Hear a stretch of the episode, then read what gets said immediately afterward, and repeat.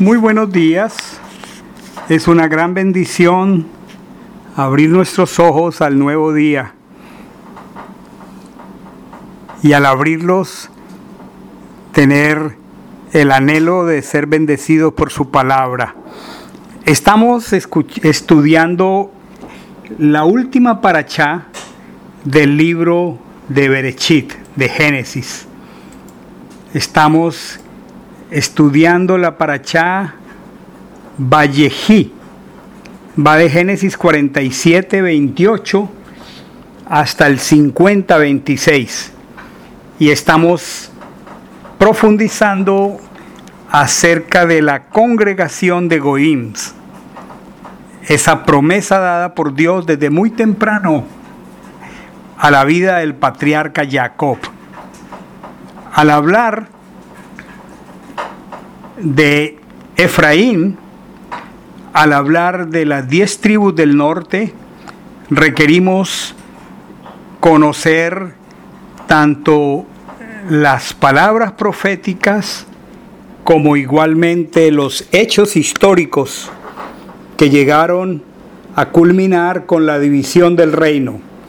Quiero leer Primero de Reyes 11 del 29 en adelante la palabra profética. Dice así, en aquel tiempo aconteció que Jeroboam salió de Jerusalén y en el camino encontró al profeta Ahías. Y éste estaba cubierto con una capa nueva. Y dice la escritura, estaban ellos dos solos en el campo. Entonces Ahías tomó el manto nuevo que llevaba sobre sí lo rasgó en doce trozos y dijo a Jeroboam, toma tú diez trozos, porque así dice Achen el Elohim de Israel. He aquí yo rasgo el reino de la mano de Salomón y a ti te doy diez tribus. Pues él tendrá una tribu por amor de mi siervo David y por amor a Jerusalén, la ciudad que yo escogí entre todas las tribus de Israel, porque me abandonaron y sacrificaron a Astarte, abominación de los sidonios, y a Quemos, ídolo de Moab, y a su rey, el ídolo de los hijos de Amón, y no han andado en mis caminos para hacerlo recto ante mis ojos y guardar mis estatutos y mis decretos como David su padre. Pero no quitaré de su mano todo el reino porque lo he puesto como gobernante todos los días de su vida por amor a mi siervo David, al cual yo elegí. Pero quitaré el reino de mano de su hijo, esto es Salomón, y a ti te daré diez tribus, y a su hijo le daré una tribu para que mi siervo David tenga en él una lámpara delante de mí todos los días en Jerusalén, la ciudad que yo me escogí para poner allí mi nombre. Yo pues te tomaré a ti y tú reinarás sobre todo lo que tu alma desee y serás rey sobre Israel.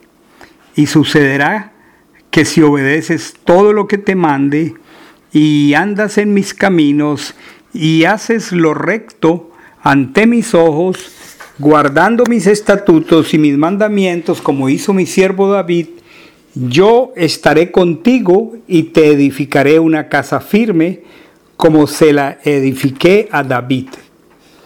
Tenemos aquí esta historia de Jeroboam en un campo encontrándose con el profeta. El profeta tiene un, un manto nuevo, lo parte en 12 pedazos y le entrega a Jeroboam 10, oficializando de esta manera que Israel se dividiría en dos reinos. Las doce tribus que estaban aquí representadas en este manto que estaba nuevo, de estas diez iban a ser arrancadas del reino de David, mientras Yehudá mantendría la promesa de un Nagit, de un gobernante, que en primera instancia fue David. ya que él y Salomón reinaron sobre las doce tribus de Israel unidas. Cuando llegó el momento de la apostasía de Salomón, su desobediencia, entonces esta profecía se lleva a cabo. Dios ha determinado que de este rey judío iban a ser arrancadas diez tribus, dejando solamente dos por amor a David, en este caso Yehudá y Benjamín. Esta es la palabra profética.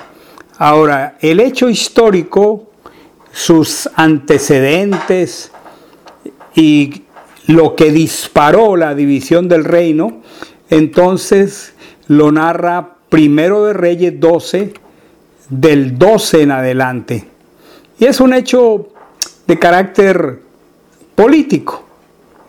Cuando el reino se divide al tercer día, dice el versículo 12 del capítulo 12 de Primero de Reyes, dice, llegó todo Israel al rey Reboam, como el rey había dispuesto, diciendo, volved a mí al tercer día.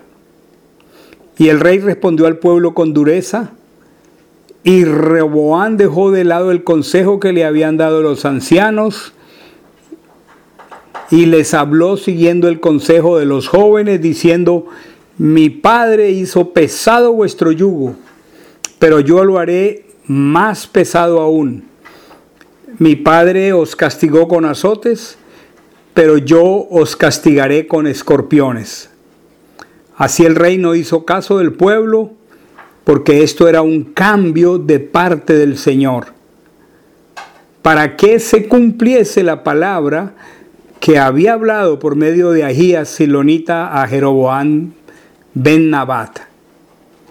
Cuando todo Israel vio que el rey no los había escuchado, el pueblo le respondió al rey diciendo, ¿qué parte tenemos en David? No tenemos heredad con el hijo de Isaí. Israel, a tus dioses. Mira ahora, David, por tu propia casa. E Israel se retiró a sus tiendas y envió el rey Roboam a Adonirán, que estaba a cargo del tributo, pero todo Israel lo apedreó con piedras, de tal modo que murió. Y el mismo Roboam tuvo que apresurarse a subir en un carro para huir a Jerusalén. Así se rebeló Israel contra la casa de David hasta este día. Así que aconteció que al oír todo Israel que Jeroboam había vuelto, lo mandaron a llamar ante la asamblea e hicieron que reinara sobre todo Israel. Israel se ha dividido, las diez tribus ahora tienen un rey que se llama Jeroboam. No quedó quien siguiera a la casa de David, excepto la tribu de Yehudá. Y Roboán entró en Jerusalén y toda la casa de Yehudá y la tribu de Benjamín reunió a 180 mil guerreros escogidos para combatir contra la casa de Israel y devolver el reino a Roboam, pero ya fue imposible recuperar la unidad del reino. Entonces, resumiendo hasta aquí, la descendencia de Israel expresada en doce tribus ahora están dividida en dos casas, la casa de Israel, la casa de David.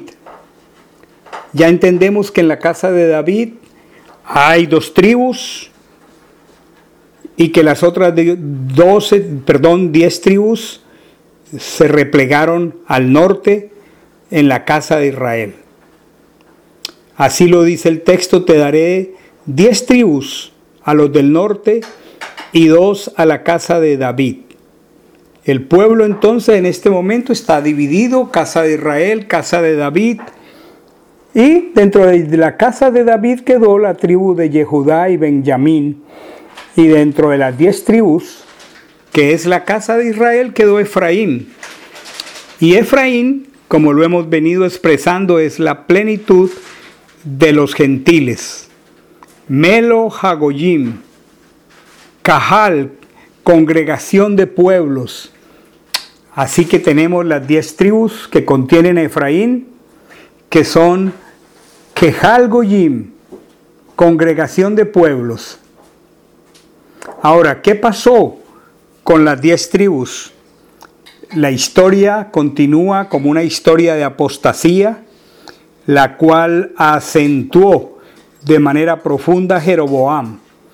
Y podemos leer en Segundo de Reyes, capítulo 17, desde el 13 al 23. Segunda de Reyes 17 del 13 al 23 dice, hasta que el Señor quitó a Israel de delante de su rostro, como él lo había dicho por medio de todos los profetas sus siervos, e Israel fue llevado cautivo de su tierra a Asiria hasta hoy.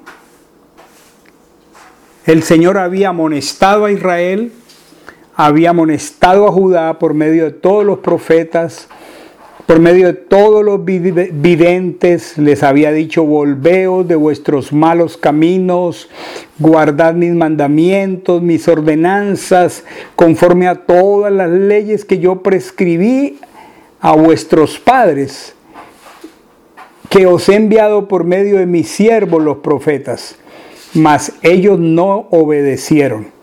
Es muy interesante que la exhortación del Señor a la casa de Efraín representada en las diez tribus es muy clara. Volveos de vuestros malos caminos y guardad mis mandamientos y mis ordenanzas conforme a toda la Torah que yo prescribí a vuestros padres. No era un llamamiento diferente aun cuando el Padre sabía que estas diez tribus se gentilizarían. Pero el llamamiento continuó siendo la Torá.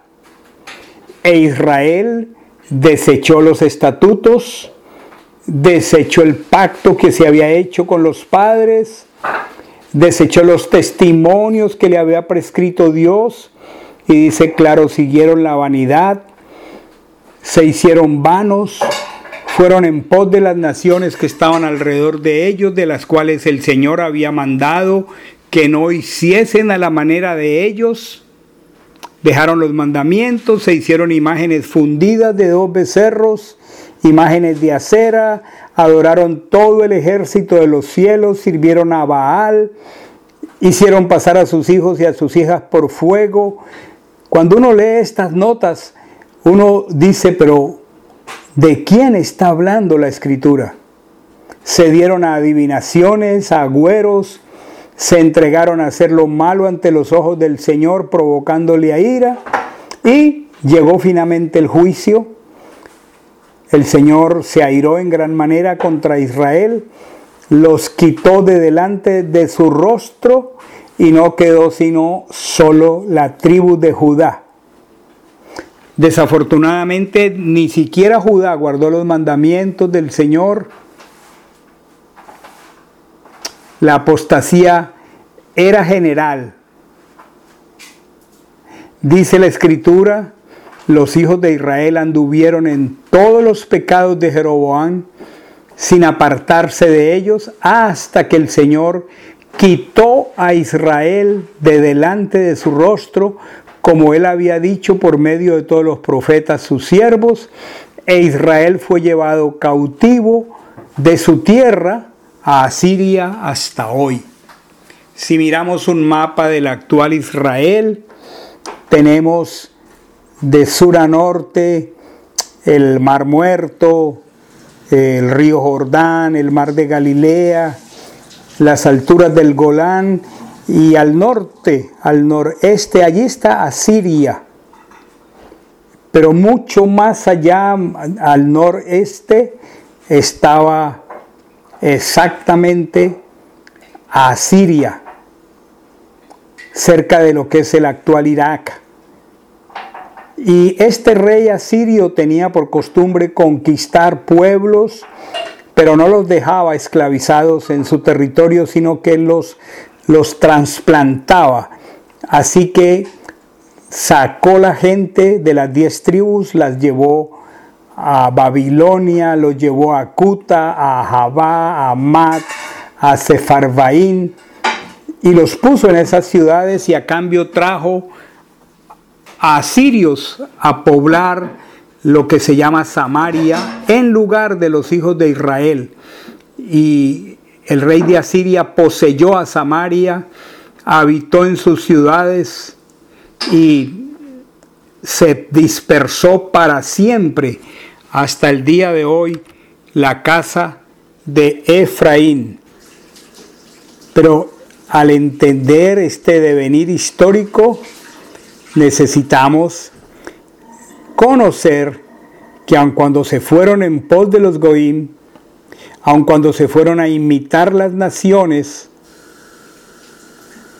Dios a través de este pueblo cumpliría la promesa de ser una asamblea de Goims, el pueblo del Señor. Es un misterio realmente maravilloso de la manera como Dios esparció las diez tribus del norte por el mundo hasta nuestros días. Pero cuando el Padre los recoge, los recoge para que dejen de ser gentiles y para que volvamos a la Torah. Este es un misterio maravilloso. Continuaremos el día de mañana